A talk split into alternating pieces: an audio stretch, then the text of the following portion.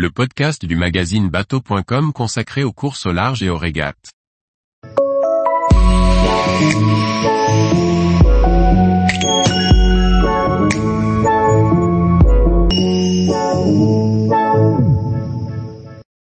Régate, les priorités quand deux bateaux se rencontrent.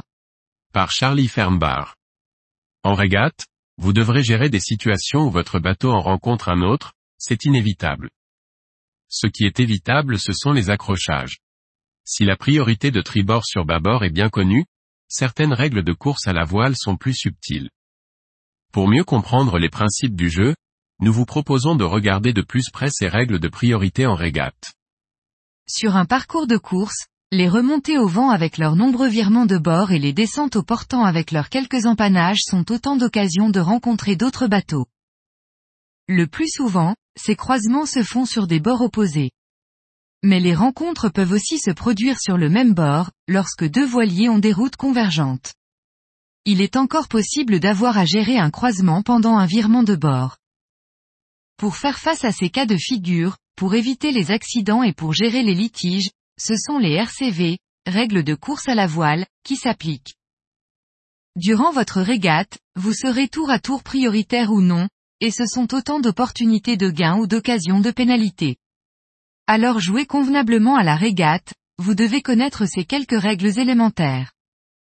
Voici quelques illustrations des règles de priorité qui s'appliquent lorsque deux bateaux se rencontrent. C'est la règle 10 qui s'applique. Un bateau bâbord à doit se maintenir à l'écart d'un bateau tribord à. Cette règle fondamentale est la plus connue. Tribord à roi des mers. Il y a deux cas de figure, en cas d'engagement ou non.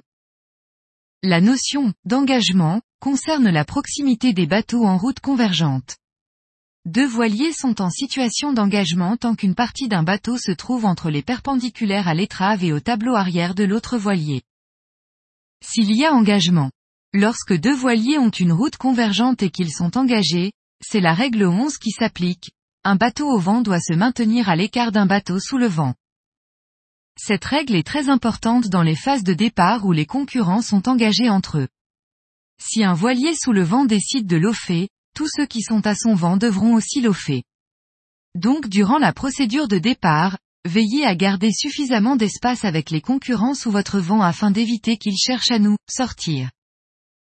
S'il n'y a pas d'engagement. Lorsqu'un concurrent en rattrape un autre, c'est la règle 12 qui s'applique. Un voilier en route libre derrière, doit se maintenir à l'écart d'un bateau en route libre devant. Si vous remontez un voilier plus lent, n'espérez pas qu'il modifie sa trajectoire pour vous laisser passer. C'est à vous d'adopter une route qui vous maintient à l'écart. Mais dès que vous aurez créé une situation d'engagement, c'est la règle 11 qui s'applique et un nouveau jeu commence. En pratique si vous décidez de le dépasser à son vent, il aura le droit de l'offer pour essayer de vous contrer. On voit souvent ces situations au portant où les bateaux vont se lofer jusqu'à ce que l'un d'eux parte au tas ou abandonne cette bataille au profit de la route vers la marque de parcours à virer. Et si vous entreprenez de dépasser votre adversaire sous le vent, il y a peu d'espoir de succès à cause des fortes perturbations du vent, à moins de parvenir à vous éloigner suffisamment de son dévent. La règle de priorité pendant le virement de bord est régie par la règle 13, quand un bateau a dépassé la position bout au vent, il doit se tenir à l'écart des autres jusqu'à ce qu'il soit sur une route au plus près. C'est-à-dire que pendant la durée du virement de bord, la règle 10, 11, 12 ne sont pas applicables. Alors, soyez prudent, jetez un œil autour de vous avant d'engager un virement de bord. Tous les jours, retrouvez l'actualité nautique sur le site bateau.com. Et n'oubliez pas de laisser 5 étoiles sur votre logiciel de podcast.